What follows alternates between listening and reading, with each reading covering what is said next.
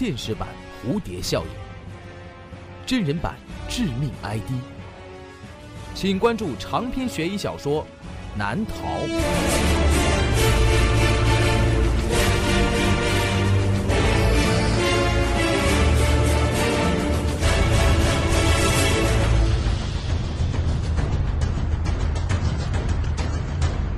当当、京东、淘宝网上书店均有销售。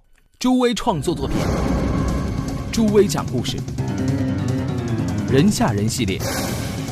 本故事由朱威创作、讲述并制作。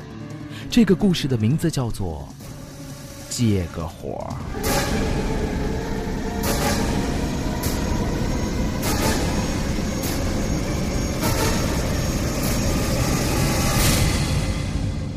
秦泽在一家小型的财务公司上班，像这样的小企业想做起来并不容易。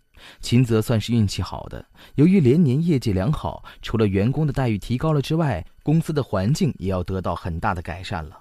这是秦泽等员工联合向老板申请的结果。之前的办公环境实在太差了，办公室老就不说了，电路总是出故障，好不容易做出来的报表，在莫名其妙的断电之后就要重做的事情也不止一次了。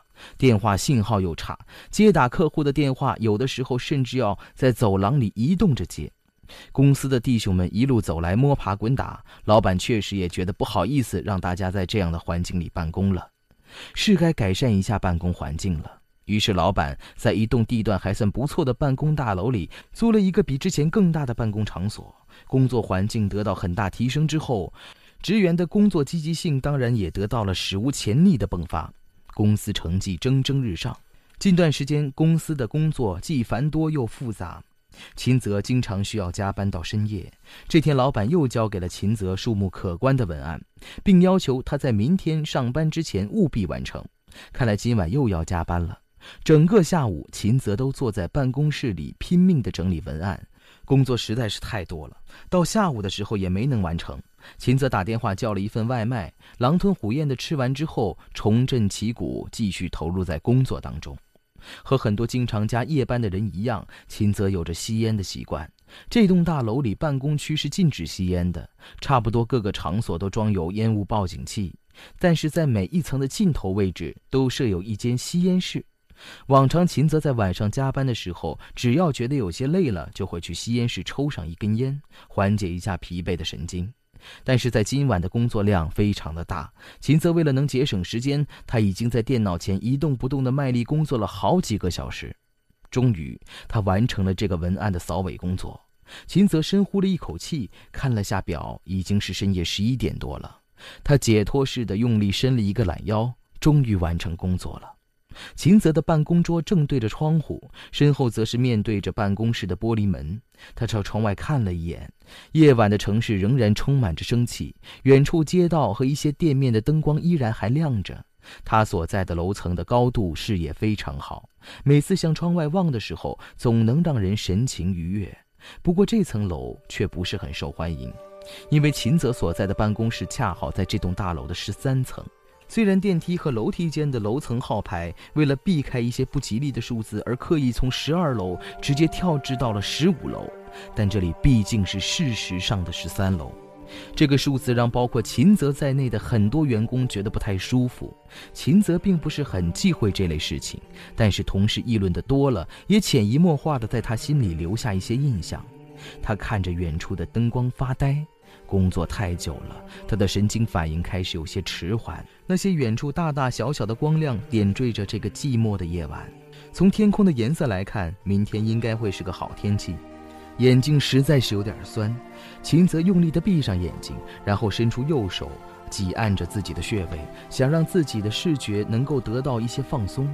正当秦泽睁开眼睛的时候，一个人影从窗户上闪过。秦泽马上意识到，那个人影是映在窗户上的。那也就是说，刚才窗户上的影像是自己的身后。那么就在刚才，在这个本来应该除了自己没有第二个人的楼层里，有一个人，刚刚从自己的身后经过。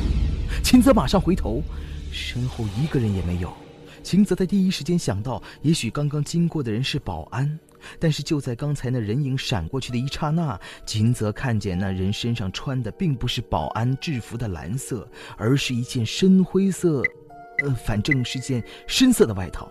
因为秦泽记得那个人的脸色惨白，之所以他能注意到这个影子，就是因为在昏暗的楼道里，他的衣服和他的脸，呈现出了非常鲜明的对比。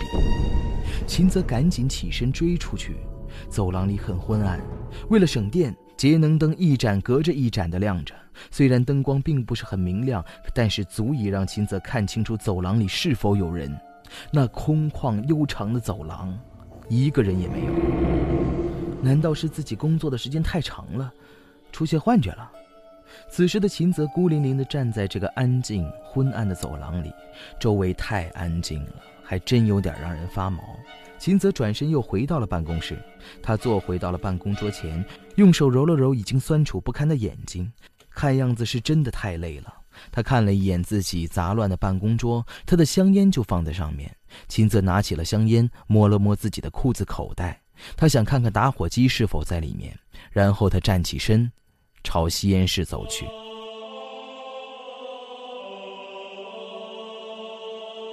吸烟室里没有设置烟雾报警器，也没有电灯。秦泽走进吸烟室的时候，那里面黑漆漆的。由于吸烟室用的是和办公室一样的玻璃门，走廊里微弱的光线还是只能射进来一点儿，让吸烟室门口的这个地方还可以稍稍的看清楚。秦泽靠在吸烟室的门上，让自己栖息在这仅有一点的光亮之中。然后他面向里面，从烟盒里抽出了一支烟，叼在嘴里。他掏出了打火机，用他靠近嘴边的香烟按下了那制造火焰的神奇按钮，火焰从那小孔里窜了出来。借个火！监室的角落里传来了另外一个声音。秦泽被吓了一大跳，手中的打火机也掉落在地上。就在刚才那窜出一小点火苗的时候，秦泽看见在吸烟室的角落里。还站着另外一个人，谁？秦泽盯着漆黑的吸烟室刚刚出现人影的方向，用颤巍巍的声音询问：“是我，老王。”一个苍老无力的声音在黑暗里给予了回应。然后秦泽看见了一个人的轮廓，他从吸烟室的黑暗里慢慢的走了出来。老王，哦，秦泽想起来了，夜间值班的有一个打更的老头，大家都叫他老王。秦泽只是在一楼大厅保安人员照片里见过老王，那也就是说，刚才秦泽并没有看错，他在窗户玻璃上看到的人影，就应该是他了。老王已经五十多岁了，听说他四十多岁的时候老来得子。上次他老婆带着儿子从乡下过来看他，大楼里的保安还组织帮老王搞了一个小型的庆祝晚宴，说是庆祝晚宴，实际上就是大家凑钱一起请老王搓了一顿儿。老王朝秦泽走了两步，门外射进来的光线映出了老王右半张脸。那右半张脸看上去颓废苍白，眼神呆滞空洞。秦泽觉得老王的视线根本就没有在自己身上。秦泽弯下身子捡起打火机，借个火。老王仍然用他苍老沙哑的声音说着。秦泽把打火机拿过来，他再次点燃了它，凑近老王嘴里叼着的香烟。当那火苗就要触碰到香烟的时候，天哪！老王的脸，那是一张残缺不全的脸。秦泽看见老王的左半张脸已经扭曲变形，脸上的肉怪异的肿起，几乎已经挡住了他的左眼。而老王的左侧嘴唇也诡异的上扬，看上去好像是正在对着秦泽诡异的笑着。老。老王，你的脸吓着你了？没事儿，那天我喝了酒，所以……老王停下了，然后他用质疑的眼神盯着秦泽。不，我没喝酒，我想抽支烟。我的打火机呢？我找不到打火机了。我喝了酒，不，我没喝酒。我想抽支烟。老王絮絮叨叨的嘟囔着。秦泽被老王的莫名其妙的述说吓到了。正当秦泽转身要离开吸烟室的时候，谁让你抽烟的？老王突然间抬起头，恶狠狠地盯着秦泽。还没等秦泽反应过劲儿来，老王已经举起了双手，奔着秦泽的脖子掐了过来。秦泽向旁边一闪，老王扑空了。紧接着，老王又转身朝秦泽扑了过来。秦泽跑出吸烟室，朝楼梯间跑去。在跑的时候，他回头看，看见老王就紧紧地追赶在他身后，同时伸出两只手要抓住秦泽。而那半张诡异惨白的脸，在幽暗的走廊里变得异常的恐怖。秦泽边跑边拍打着走廊两侧的门，他希望能找到一个同伴，或者说是一个可以藏身的地方。终于，他找到了一扇没有锁上的门，他跑了进去，从里面把门死死地锁住，然后又用桌子把门抵住。门外的老王此时也赶到了门外，他拼命地敲打。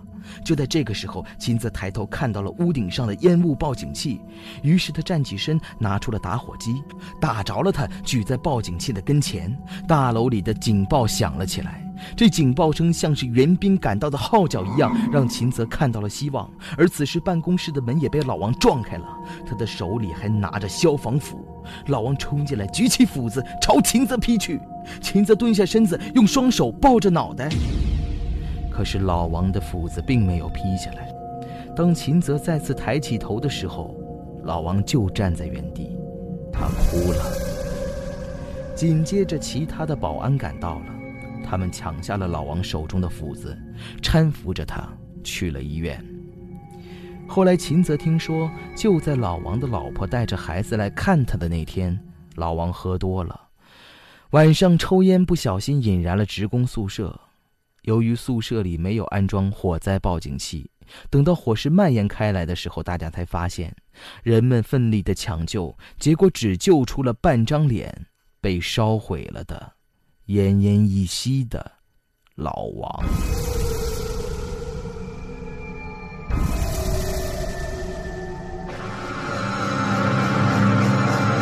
好了，这就是我为您讲述的人吓人系列。借个火的故事。